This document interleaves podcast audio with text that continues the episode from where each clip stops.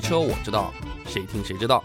大家好，欢迎各位今天到汽车我知道来捧场，我是主播备胎，祝各位开车平安，顺心顺意，开开心心的买到火车票回家过年。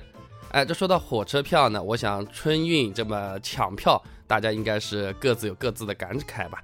但是除了买火车票、买飞机票回家过年之外，还有这么一群人是要在过年前买一辆新车子，这么衣锦还乡的回家秀一下过个年。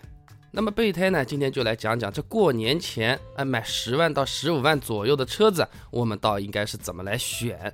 这过年前买这个车子和我们平时去 4S 店又会碰到一些什么不同的境遇呢？哎，备胎以前呢也在 4S 店里当过领导啊，也卖过车子，主持过销售冲任务的这种大局啊。备胎在今天呢又做客了金华 FM 九四二交通台，来给大家讲一讲这过年的时候买车啊。都应该注意些什么问题，或者说有些车型我们到底该买不该买？好吧，让我们一起先来听听今天的录音吧。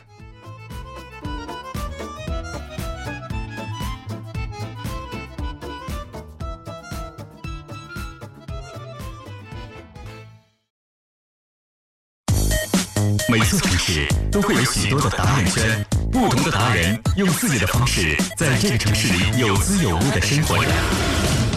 九四二汽车达人帮，汽车以强大专业的嘉宾达人，为你展现小车厢内外的缤纷世界。周一选车达人帮，周二修车达人帮，周三爱车达人帮，周四车保达人帮，周五出行达人帮，汽车达人帮，车达人帮，达人帮您忙，汽车达人帮，达人帮您忙。大家好，我是周元，又到了星期一了。我们的节目为大家开启选车达人帮的节目板块。快到年底了，恐怕很多朋友呢都想换一台车或者买个新车啊，这样风风光光的回老家，可以开着心爱的新车，可以在乡亲父老面前哈。所以。在过年之前，恐怕很多朋友非常关心买车选车的问题。那我们今天就请进了达人来到九四二的直播间，跟大家来聊买车选车了。这位达人是谁呢？其实啊，之前他来过我们九四二的直播间，很多朋友还是非常的喜爱他的啊，就是备胎啊，备胎你好，大家好，我是备胎，祝各位开车平安，顺心顺意。嗯，就是备胎每一次节目开头都是这样跟大家问好的 啊，跟大家简单介绍一下，在网络上呢。呃，有一档节目叫《汽车我知道》，对，啊，这个《汽车我知道》的节目主持人就是在我身边的备胎了啊。呃，上次来我们节目的时候，备胎也简单介绍过自己在汽车的销售啊、售后啊各个环节都有过从业经验啊，所以在帮大家提供一些信息的参考的时候，考虑的也比较全面一些。好，我们大家如果说想要参与我们节目哈，关于汽车的买车选车方面有问题和疑问，欢迎您通过电话及微信来参与到我们节目当中，请备胎来现场。解答啊，备胎啊，上次你来完我们节目，还有好多问题没有来得及答复啊，足见你人气还是很高的。哎呀，多谢金华 FM 九四二的各位朋友承蒙抬举啊，非常感谢。哎，现在快到年底了啊，嗯，我们很多的听众朋友会问一些问题，比如说十万块钱的车你会怎么推荐哈？嗯，这个问题真的是老生常谈，我就发现十万是一个。呃，家教入门级的一个黄金门槛儿，很多人会在第一次买车选车的时候，就在这个价格区间里面挑选。那你从你的经验上来讲的话，你怎么来分析，帮大家选车？呃，首先的话呢，就是十万块钱左右去买一个车子，是我们大众消费品里面最火热的一个，算是一个门槛或者说是一个区间吧。嗯。呃，然后的话呢，这个区间再加上过年前大家有一个衣锦还乡的这么一个需求，嗯哎，这就会变成一个非常神奇特殊的组合了。这和你平时三月份、六月份去买个十万块钱的车还完全不一样。嗯。呃，大家都会知道过年会搞很多促销啊，很多活动，但实际情况呢，往往就是一年当中最贵的买车的时间就是过年。那为什么呢？厂家他会排计划，每个月我到多少车，到多少车，按照正常销量来来卖这个车子。嗯。但是呢，一到过年，大家就是我回家之前，我一定要提到现车，我一定要把车子买买走，这马上就洛阳纸贵，水涨船高。嗯。那车子一共，比如说一百台没变，原来五十个消费者一个人能挑两台车，现在一百台车子有五百个人抢。嗯。啊，你不要我要，你不要我要，这相对来说就变得卖车方会相对会比较强势一点。啊。啊，我经常有这种客户，到了过年实在没办法。啊，就嗯就买不到自己想要的颜色或者是怎么样。啊，这个时候买车反而啊，这个时机上或者是选择余地上就少一点了。对，好，我们有听友打进电话来了啊，我们八二三六二九四二线上陈先生您好，哎，你好，嗯，想咨询什么问题呢？啊，我想问一下那个那个就是说本田歌诗图这款车怎么样？嗯啊，本田歌诗图这款车子是吧？哎，本田歌诗图这款车子，它算是一个跨界的 SUV 吧？呃，很多朋友经常会拿这个车子和宝马的 X 六、X 六啊一起来比，相对来说这款车子性价比是比较高的。那比较大的一个特色就是它的后备箱的开启方式，它是一个掀背的打开的方式，它可以放进去一个尺寸比较大的一个整块的物件。因为我们经常买车的时候会说啊，这后备箱很大，但其实你只能放什么牛奶啊、矿泉水桶啊。歌诗图这个车子，你放一个标准尺寸的标准床板也是可以放得进去的，这是它非常大一个特点。它兼顾了这种通过性的同时，还是会给你一定的日常使用的便捷性的。这个车子我是比较推荐来购买的，但是行情的优惠价也要多看一看。啊，我不是网上听说好像这个这个车子什么动力呢？那个那个好像有点迟钝了，那个那个超超变速箱有点落后啊，那个五档的说有点那个落后的，这个有没有那个？呃，这个我给您解释一下啊。首先就是五档变速箱在城市使用以及高速一百二十码以内，基本上是没有任何的这种影响的。呃，之所以本田或者说是那个 Acura 选择这一个，它是因为要考虑到兼顾你的燃油经济性和你日常维修保养上面的这种费用。你变速箱的那个，比如说八 AT、九 AT 那种越复杂，那其实你买车的价格更贵，做保养啊、换油啊、故障率啊这种相对也都是会有一定的提升的。它是一个经济性的这种考虑。那么刚才不是说到那个动力嘛？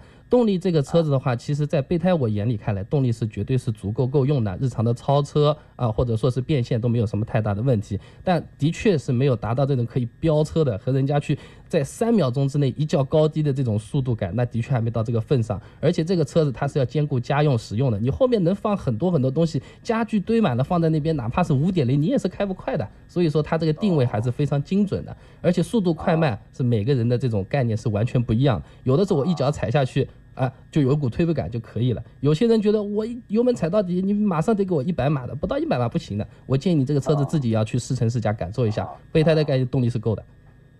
啊，那你觉得是买哪一款性价比高一点啊？买最低配，因为买这个东西啊，为为什么要买最低配呢？就是说这个车子它比较大的亮点是在它一个整个车体和结构上的一种优势，并不是在它内部配置上有什么特别优秀的这种设计，或者说是领先时代的科技感。所以说选择一个最低配，达到了它的功能和设计的这种呃我们需求的满足，然后用最低的费用去买这个车子，相对是比较划算的。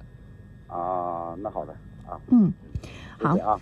感谢您的参与，再见啊！我们今天请进的这位备胎啊，在网络汽车脱口秀节目，呃，这个当中啊，也是非常具有知名度的啊，备胎啊，汽车我知道哈。待会儿时间我们继续来跟大家聊一下。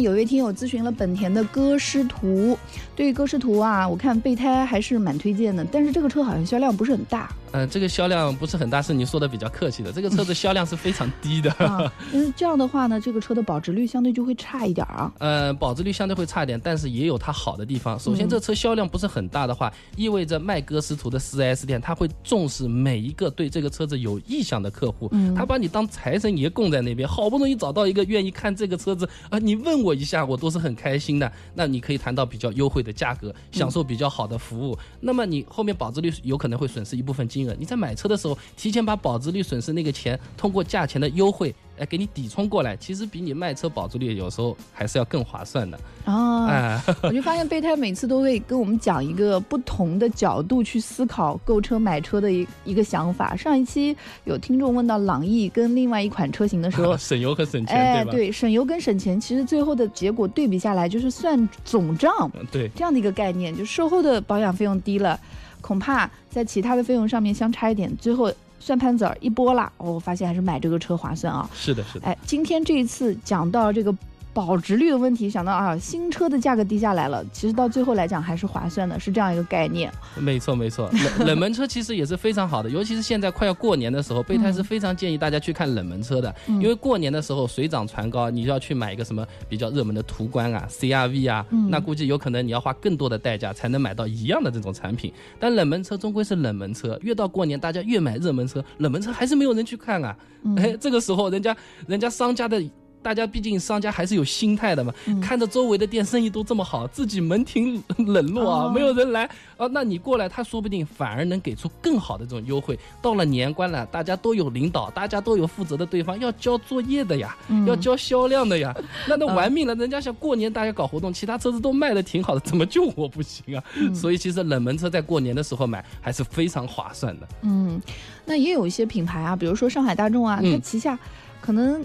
那个 MPV 小 MPV 可能销量也比较低，是不是嗯。这个时候去买它啊也比较好还价？哎，这个倒又是另外一个说法了，嗯因为上海大众它的那个排线生产期是安排的非常合理的，我是指从卖家的角度来很合理，它能预测到大多数销量好的时间和销量不好的时间，嗯。价格比较低的时候，它的生产量就是非常少的，因为它是一个弹性的生产，它同一个底盘，我是今天生产是途安，明天高尔夫，后天途观，它其实是可以可以根据它的市场的需求来调节它的汽车的这种产量的，嗯所以你去买 MPV，比如说是途安的话，你去 4S 店的话，相对来说，其实价格比平时优惠并不是特别的多。但是你去买二手车的途安，二手车市场它不是按照你的那个新车厂来进行排期，它买的囤货就是放在这里的，那个心态就和刚才我说的歌斯图是比较接近了。哦这个时候买二手车的 MPV 是挺好的，但是上海大众你要去买新车的话，其实赚不掉太多的便宜，尤其是过年的时候，人家都忙着买热门车啊，你你看随便看，不买不买，边上坐着啊，水喝一杯，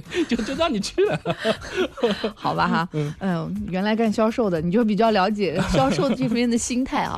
刚才这个话题我们讲到一半，就是嗯十万以内的这个车子啊，我现在发现你要买车，同样是十万块钱的价位，年轻人嗯啊和中年人、老年人，还有呢这个单身，嗯，又或者是有家庭啊。这样的这个不一样的身份背景啊，等等嗯。等等的这个条件不一样，其实就一个十万块钱报给你，嗯。要选择的其实都不一样的。对，完全不一样的选择，而且最可怕的事情啊，就是有这些需求的人全部凑在一起开会讨论买一台车子，哇，那真的是炸开锅了。一个说实用省钱就好了嘛，还有一个说不考不好看的车子我绝对不会买的，还有一个说这个车子我坐后面坐的不舒服，你别光你自己爽，就炸开锅了，啊，那是非常有意思的。那这里备胎给大家一个几个原则性的建议，如果是两夫妻买车，老公选车型决定预算。老婆选内饰决定配置和颜色，这个基本上是不太会吵起来的，因哦因为相对来说呢，老公考虑问题会比较理性，而且大多数的家庭结构是呃老公来。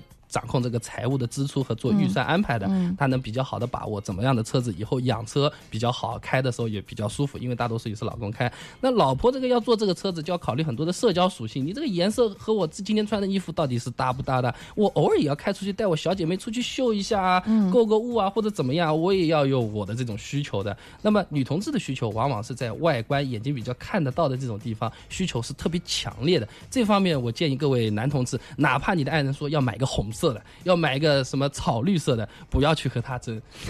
你既然理性，你就理性到底。你考虑的是这个车型啊、油耗啊、性价比啊、可靠性啊，这些情况的确是都满足你的需求了呀。嗯，呃，那那你的爱人说喜欢买个红色，那就买红色就好了。你不要觉得这个车子买来好像呃不是你的，或者是怎么样的。好，汽车达人帮达人帮您忙。大家好，我是周远，我们继续和备胎一起来跟大家聊车。哎呀，备胎啊，我们现在还有听众朋友等着你来帮他答疑解惑啊。我们请进杨先生，杨先生你好，嗯，你好，嗯，请说。我我想问一下，那个大众 Polo 这款车怎么样？大众 Polo 这款车是吧？嗯先生，那个大众 Polo 它是一个非常有特色的车子，它整体的做工、用料和配置都是比较好的，但是它有一个比较大的问题，就是它的车子的空间和尺寸它其实并不是很大的。那么就是这个车子你买来是你自己上下班用，偶尔带带朋友，还是说最起码要坐三个人以上的？这个是非常关键的一个问题。嗯，嗯哎，就是你我是买来老婆用的。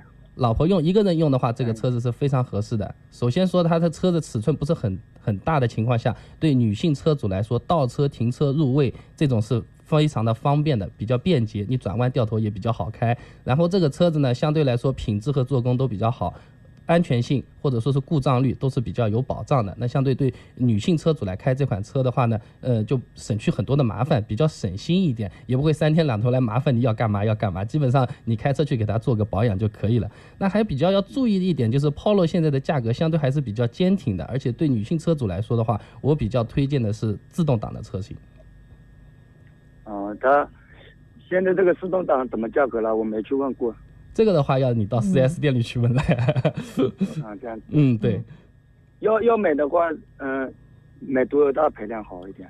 呃，女同志平时日常代步的话，一点四就差不多了，相对来说。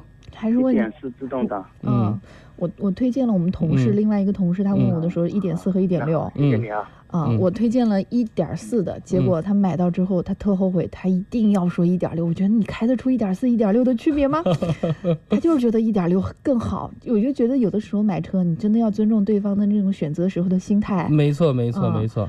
其实很多时候，大家其实心里都是有答案的。他跟你咨询、跟你聊天，他需要的是一种鼓励，嗯一种事实上、专业上面的一种说服。嗯他其实很多时候都是这样。呃，我这插个闲玩话，贝特嗯上次去。嗯上上次去那个看病，那个我跑到医院里去，他说你要配什么药啊？你要打针还是还是打吊瓶啊，还是怎么样？他是其实什么事情都是让我来说的，我 感觉好像我我我这个病吃药也可以，打针也可以，打吊瓶哦也可以。就是你挑吧哎、你挑吧，你要什么我就给你给你开或者怎么嗯样。哎、但是没这个医生，没有人开这个方子，你有可能做这个事情，有可能还不是很顺利啊。这个、嗯这个是先扯远了，我再回到刚才我们这个问题，一点四还是一点六？哎对，你讲一。点四和一点六，我们先来接电话啊。手机号码末尾数零幺八九的朋友，蒋先生您好。喂，你好，你好。喂，你好。哎，你好。哎，我想问一下贝特先生，我就是说那个广汽传祺这个车怎么样呢？广汽传祺这个车子还是挺不错的，呃，相对来说的话，它的做工是比较好的，呃，品质也比较有保障。但是它有一个比较大的问题，就是它现在品牌的知名度不算特别的高，它的市场的保有量不是特别的大，也就意味着你二手车那个估值的时候，相对来说会吃亏一点。如果你买来打算超过五年以上长期持有使用的话，那这个车子还是非常值得推荐的。你如果只买两三年就卖掉的话，有可能要亏一笔钱。有可能要到五千到一万块钱，和同价位的其他车型来比。嗯哦，那我就就看到我这车没试驾过，我就看到那电脑上介绍嘛，这叫是那个顾客买车买去了，他他们说就反映这这这这骂他声音，他们说比较大的声音。啊，这位朋友，我跟你讲，买车子作为备胎我的话是百分之一百二十强烈建议一定要自己去试乘试驾，开过之后再做决定的。有时候是以讹传讹，有时候是掏心掏肺。但是他说，比如说这个车动力不够，那到底怎么样算不够？他说这个车子太吵，那怎么样才算吵？每个人的感受，每个人的评判标准都是不一样的，这肯定要自己去开过，开过之后。然后再做决定，而且要隔一个晚上再激动，再觉得这个车子好，先睡一觉，第二天和爱人商量一下，再到 4S 店去下单去买，这相对会比较好。你如果直接试了车，觉得这个车子比较好，当场签下去，你这个价格有可能偏高，你这个决定有可能比较冲动。不光要试，试完之后还回去睡一觉，第二天再做决定。啊，这是我给你的建议啊。这样子，我就他说那个，我看这就是有一种最低配那是自动精英版嘛，还有一种是精英 ESP 版嘛，就是稳定系统。那一般他们每每那哪哪哪个配套好的好一点呢？呃，如果你预算不是掐的非常非常紧的情况下，备胎是建议你配备 ESP 系统的。ESP 系统说的土一点，就是你的左轮子开过去压过去的是冰块，你右轮子压过去是水泥地，你这么笔直开过去，要是没有 ESP，你的方向有可能是会偏掉，有可能是会滑掉的，对你的安全驾驶是非常有帮助的。那么日常在城市里面使用，不太开高速的情况下，你没有 E ESP 呢，我备胎勉强能够接受。主要是为了省这个钱。如果在钱上面没有特别吃紧的预算的情况下，备胎建议你要把 ESP 给配上，尤其是你在高速驾驶、雨雪天驾驶的时候，帮助是非常非常大的。哦，是的，我关注了好长时间这个车啊，但是我这里有些时候到都都在路上啊，在在市区里看看这个车，就是看到很少很少，没有看到就很少很少的这个车，就是也就是可能是一个新的品牌，就是广汽出来的，可能就是销量不是很，但是我看到它销量，它就是说一一好像是一一年也有几十几万台，好像是。哎，这位朋友，你这个问题问的实在是太好了。我跟你先讲销量的问题。首先，传奇这个车子它的销售的区域性非常的明显，在广东或者是南方卖的特别特别好。可以，因为它厂就在那边，但加上它的品牌的宣传的知名度相对会比较慢，它是喜欢做口碑营销，慢慢来的。所以说是一个城市一个城市，一个省一个省，慢慢这么从南方辐射到我们这里。我们算是华东嘛，他们华南现在已经卖得非常好了。所以说你在金华的路上不怎么看到传祺，这个不代表什么，它总体的销量还是在那边的。但有一个问题就是说你需要考虑到的，在金华你买这个车子，相对是买了一个小众车，那么你在和别人吹牛，在和别人吃饭的时候，你要怎么样把这个小众车变成你这种独到的品味和见解？我觉得你自己要要去考虑一下，这个还是非常重要的一个地方。有时候人家会说你这个人怪，买了这么个车；有时候有人会说啊，你好有品味啊，这个车我怎么就没想到要买这个车子呢？那这个。沟通方面的东西，我觉得你还是要考虑进去了。从保有量上面来说的话，问题不会太大。但是你说和大众、丰田、本田这些车子比，那还相差一个量级，这也的确是客观存在的。就是说，在品质上你不用太担心，但是从二手车销售价格上面，你需要考虑到的，包括社交属性方面的、谈资方面的问题。哦，我看了就是那广汽传祺，它完全是我们就是中国的就自主品牌车嘛，它。自主品牌车就是我们国产车，就和那些合资品牌车这个品质上面是不是有很大明显还是差不多的呢？呃，这个东西怎么来跟你解决？怎么来跟你想讲这个问题啊？这比较接近那个肯德基和永和大王的这么一个一个问题了。首先，最大的区别是口味问题了。那么我们国有的那种品牌，他们的设计非常非常注重我们中国消费者的需求，空间要大，配置要全，相对来说用料也比较良性。因为你用料用的比合资车要差的话，你车子也不太好卖。相对来说，总体的性价比，国产车都要比合资品牌好。那么合资品牌也不是说它没有它的竞争力，它的品牌号召力，它的社交属性相对会比较好一点。然后呢，它的拼装工艺也是比较稳定的，相对小毛病会少一点。然后呢，你开的一个车子出去，花个十多万、二十万的，人家这个牌子还能认得出来。很多我们的车友，尤其新车主还是要认牌子的。就好像你买个手机，你三千和五千有可能也相差不多，但是你十万二十万掏出去，有可能三年五年都是周围的朋友都在看的，一个有牌子和一个没牌子的完全不一样，非常接近于给自己小孩挑小学的那种感觉。你的小学是重点的还是实验的还是普通的？其实最主要还是要靠自己来学自己的生活，但是说出去的感觉的确还是不一样的。现在合资品牌都是靠这个品牌溢价在赚钱，而车子本身的用料做工，国产车一点都不差的，尤其是这些品牌。而且你记得，传奇它是广汽传奇，广汽做合资车那可是做了很多年。是的，其实传奇有一些车，说白了，它是把别的合资车，或者是比较呃成熟的吧，嗯，把那个品牌的标掐了。给你换一个传传奇的 logo 上去，你买的其实差不多就是一个合资车吧。呃，备胎我自己倒不太愿意往这个方向去讲，因为这个相对来说在品质上比较有误导。因为最后面还是因为我们认可了合资车的它的东西，只是我们用了那些我们认可的东西，我们才认可了这个车子。我备胎的建议是，这个车子本身就是值得认可的。倒不是说配件啊是用其他的这种合资厂的，是合资厂的那些设计和制造人员，那些人和这个车子是同一批的，嗯啊都一起来设计出来的，这个其实在品质上面是非常有保证的，这个比以前的国产车要好很多了。哦，那你听你这样这样说的话，这个这个车的性价比还是可以的哦。性价比是相当相当好的。但就是我刚才说的，你和朋友聊天吹牛的时候，你自己理由得先想好，讲不讲得响的事情了啊。对，上次我我我就碰到我们一个老乡，他就是也是买了那那一辆那那个传奇车嘛，他就说，他也他也了解了一下嘛，因为他一个朋友在亲戚在那卖卖卖传奇车，嗯，他就也就是人家说就是那个车。他说开了好几年，叫做小毛病都没有。他说这个车是非常好的，这样子也这样子讲的。是是的，这个车真的非常不错，建议你去试乘试驾一下。呃，感谢您的参与哈，再见。好好好好，嗯，再见再见。好，我们接下来请进线上手机号码末尾数零九三二的听友啊，钱先生您好，久等了。啊，你好，嗯，请说。呃，我是想问一下那个老师，我们是这样子呢，我们女儿现在也工作了，想买个十万以内的车，不知道我们现在也不知道买什么车，想问一下专家。啊，就是买一个十万以内的车，自己也不知道买买什么车子，对吧？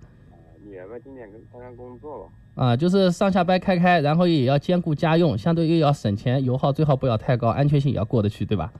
对对对。啊，那么就是东风日产旗下的启辰品牌的启辰 R 五零，您可以去看一看。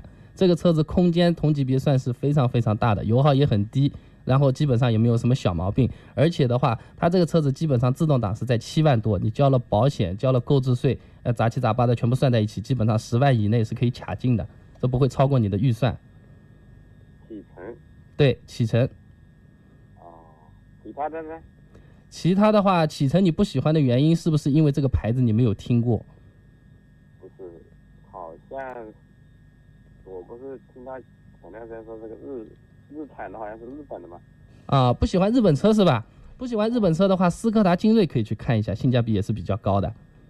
哦。哎，斯柯达精锐的它的特点的话，相对来说操控在同级别操控动力还算是比较不错的。哪里的呢？斯柯达是上海大众的，是德国大众集团旗下的一个子品牌。哦。哎，这是德国车，请放心。哎，如果德国车还不喜欢的话，可以看美国车。美国车的话，比如说福特的嘉年华，呃，在城市里面的话，代步上下班都是非常好的，油耗比较低，操控和动力都是相当棒的。哦，他女孩子开开的，二十来岁的。嗯，我觉得这些都适合啊，我没听清楚。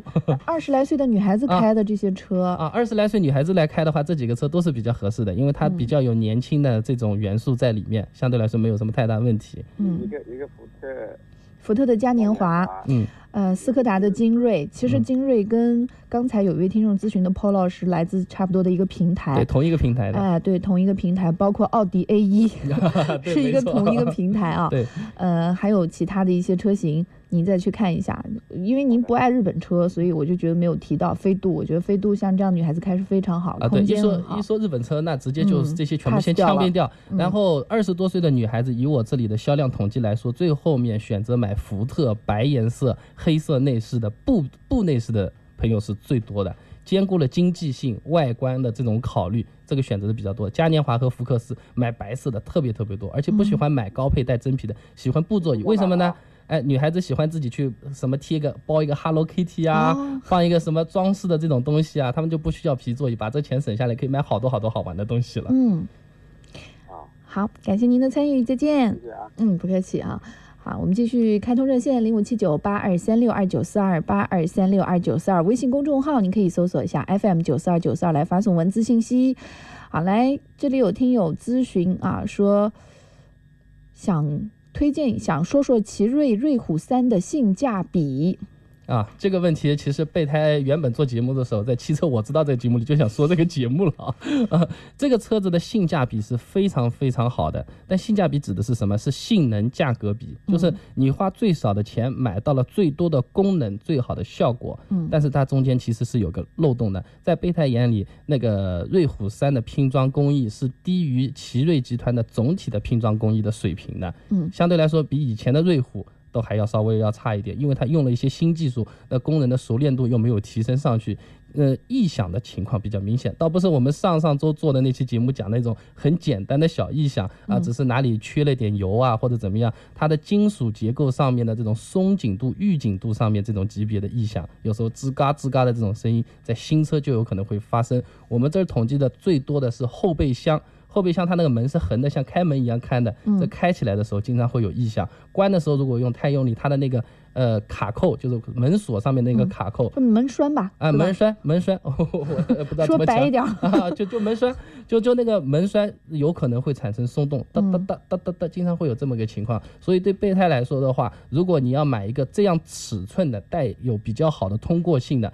呃高配置性价比的一个车，没错。但你这个车买回去，你有可能要好好的呃去和它相处，了解它的习性，这些其实也都是小毛病，处理得好的话，其实是没有什么太大的这种问题的。你这是不是顺便顺便就把福特给说进去了呢？福特的 SUV 尾门也是这样开啊。福特 SUV 尾门还没有瑞虎那么严重哦啊、相对来说，瑞虎的话，个人比较推荐是男男性车友去买这个车子，嗯它的确性价比很高，而且开烂路的能力非常的强。嗯你要去什么西藏、云南这个啊，这车还真能开，呃，没有什么太大的问题。然后就是怎么讲，你就是做保养和做维修的这种知识，有可能你去和 4S 店的售后人员聊一聊，普通的沟通一下，大致上了解一下就可以，倒不是说你要自己会呃会抡扳头或者是怎么样，没到这成分上。好的，我们还有听友呢说啊，想问一下，这个推荐一辆轿车要家用啊，落地价十五万左右，那就十五万要全部都办好呀，要落地呀。对啊，十五万全部都要办好，这就是很纠结的一个鸡头凤尾的问题，对吧而且？要命的是，他没有说它的用途、使用者的一些情况都没有介啊，绍。那咱们就丢原子弹一刀切了，对吧？嗯，那很简单。其实从家用的那个角度来讲的话，最适合的是日本车。嗯日本车它省油、经济，基本上没有任何的小毛病，可靠性很好。嗯但是中国特殊的国情，譬如说是南京的听友，对吧？我就是不要买日本车，对吧？嗯那把这个撇开的话，那我们选什么车子会比较好呢？那剩下的就是美国车和德国车。那么在美国车和德国车里面的话，美国车更偏向于年轻家庭的家用，比如说两口子刚刚结婚，有一个一到五岁左右的小宝宝、嗯啊，这种你比如说去买一个福克斯的，那上完税什么差不多。比较好，因为它对后面的空间要求不是特别的大，嗯相对来说的话，外观的要求反而是更多一点了。嗯那么如果比如说已经比较成熟了，三十岁到五十岁之间的这么一家三口，甚至是一家五口，对空间有一定的要求，外观又不能太张扬，而且最好不要有什么毛病。后续我自己的朋友也很多，到朋友的维修厂去做保养啊、修车啊，都有能提供便利的。那选保有量大的德国车、大众车、斯柯达，那就更划算了。比如说选个斯柯达的明锐啊，或者说是选个大众的同级别的这种牌子，因为追求性价比嘛。那那那大众和斯柯达其实很多都是平台对应的，都是一模一样的平台，但斯柯达就能比你便宜一点，当然选便宜一点的喽，当然图实惠了。要选样子，我直接买美国车选福特就可以了，对吧？那那大众的车子样子比斯柯达稍微好那么一点点。呃，但是呢，又比福特差。然后从稳重、稳重和省钱的角度来说，又是斯柯达好。那要么美国福特，要么斯柯达。那美国福特不喜欢，你还可以选雪佛兰，雪佛兰的科鲁兹也可以去挑一挑。其实相对选择是比较大的，但万变不离其宗，就是你这车买去是干嘛的？核心用途我到底是拉家里面人经常串门吃饭为主，还是接送小孩上下班为主？或者说我拿这个车子我就是去做生意的？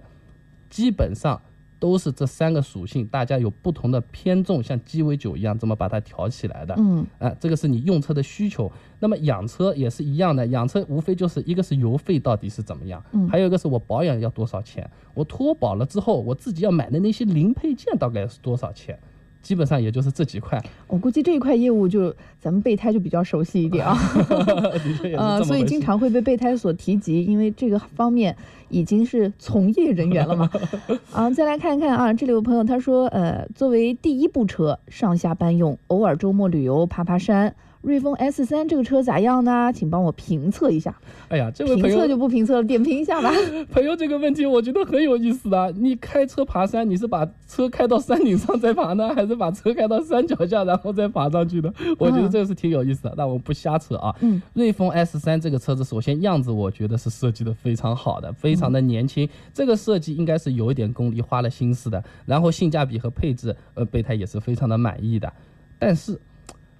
日产旗下的启辰 T 7 0这个车子在本月就要上市了。呃，我不是车托啊，只是我觉得这个车子真的是非常非常的具有性价比，就是用奇骏和逍客的那个底盘做出来的。嗯如果你不喜欢日本车，那么买 S 3还是可以的。嗯那 S 3和 T 7 0备胎选择 T 7零不选择 S 三最大的原因还是那句话，装配工艺。备胎是一个很懒的人，就不喜欢有什么吱嘎吱嘎乱七八糟，这里出个小问题，三天两头跑 4S 店，跑 4S 店都是钱和时间，我愿意去省心。啊，不不能搞得太复杂，就是这方面 T 7零要做的比瑞风 S 三要好。但如果你把那个日本车给排除掉，选 S 三真的是一个非常非常好的一个选择。而 S 三备胎倒要建议要买高配车子了。嗯不要买低配车子，不是什么车子都是买低配好。为什么呢？就是它额外的这些配置，什么天窗啊、导航啊、倒车影像这些配置，它加的钱其实只有一点点，它加的并不是很多。那你买高配的车子，性价比有可能比低配还好。然后呢，大家买车都喜欢买低配车，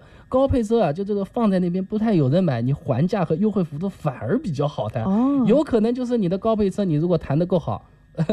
谈下来的和低配车价格差不多，他他们就真心想把这个车卖出去而已，反正低配车能赚钱，呃，大家是愿意这么割肉的。如果是我是 4S 店的领导的话，只要把这个问题调掉，年终报告我写上去，所有的库存都是三个月之内消化完的啊，我愿意出这个钱，你只要买走就好了。想当初你在 4S 店也是这么干的，是吧？呃是的，我就是这么干的。啊，好，我们还有听友呢是咨询一些车子啊，他说东本的捷德怎么样啊？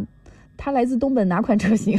就刚才讲到平台，平台就很在乎平台了啊。我才不讲平台呢！如果是捷德这个车子讲平台就没有用了。捷德它最大的意义是在于它对现实的车子的应用场景的一个良好的还原。嗯你要说它 MPV，它有可能是 MPV，但是它还兼顾了一些旅行车和家轿的风格。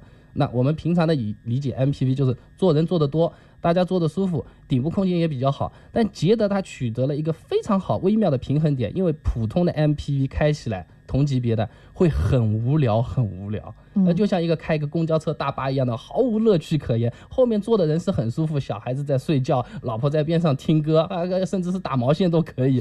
啊，但是驾驶员真的好无聊，好无聊。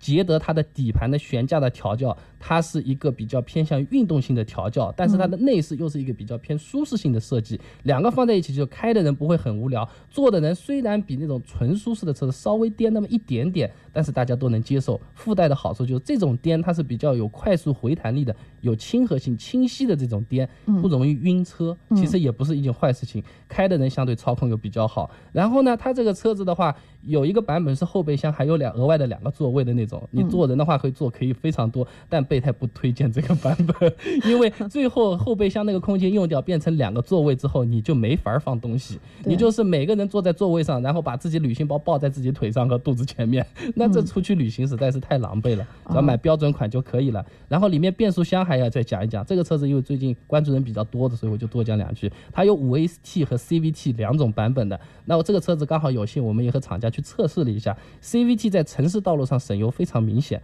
在高速和六十码以上平均速度基本上油耗一样的。嗯所以说，你从经济的考虑，从稳定性的考虑来说，选五 AT 其实是完全是足够了。本田的五 AT 用了那么多年，它不换，真心不是它懒，真心不是它想省钱，是这个车子用这个五 AT，其他很多车子也用五 AT，本田集团的，包括刚才说的歌诗图，它最大的特点就是省油，它能保证好，还不出毛病。我们这儿的返修率非常非常的低，这是一款非常可靠的变速箱。CVT 倒是油门踩到底的时候，有时候有些意外会发生的。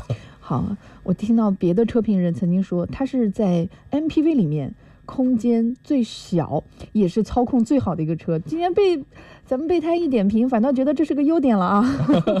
好，时间关系，我们今天节目进行到这里，非常感谢收音机前听众朋友的收听和参与。我们下周一继续来选车买车，再见。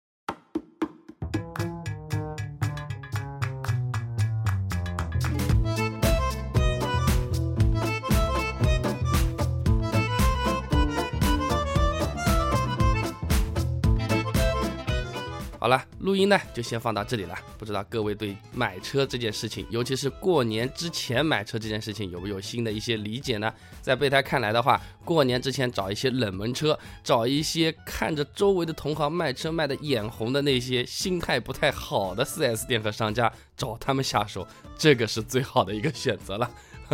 不管我们各位朋友有车的也好，没车的也好，买得到车买不到车也罢，都希望各位朋友平平安安的回到家里，能够顺顺利利的过一个好年。如果各位朋友要坚守在自己的工作岗位，或者说真的是买不到票回不了家的话呢，也没有关系，关注我们的微信公众号 WZD 零零九备胎，反正天天都可以陪你聊天嘛。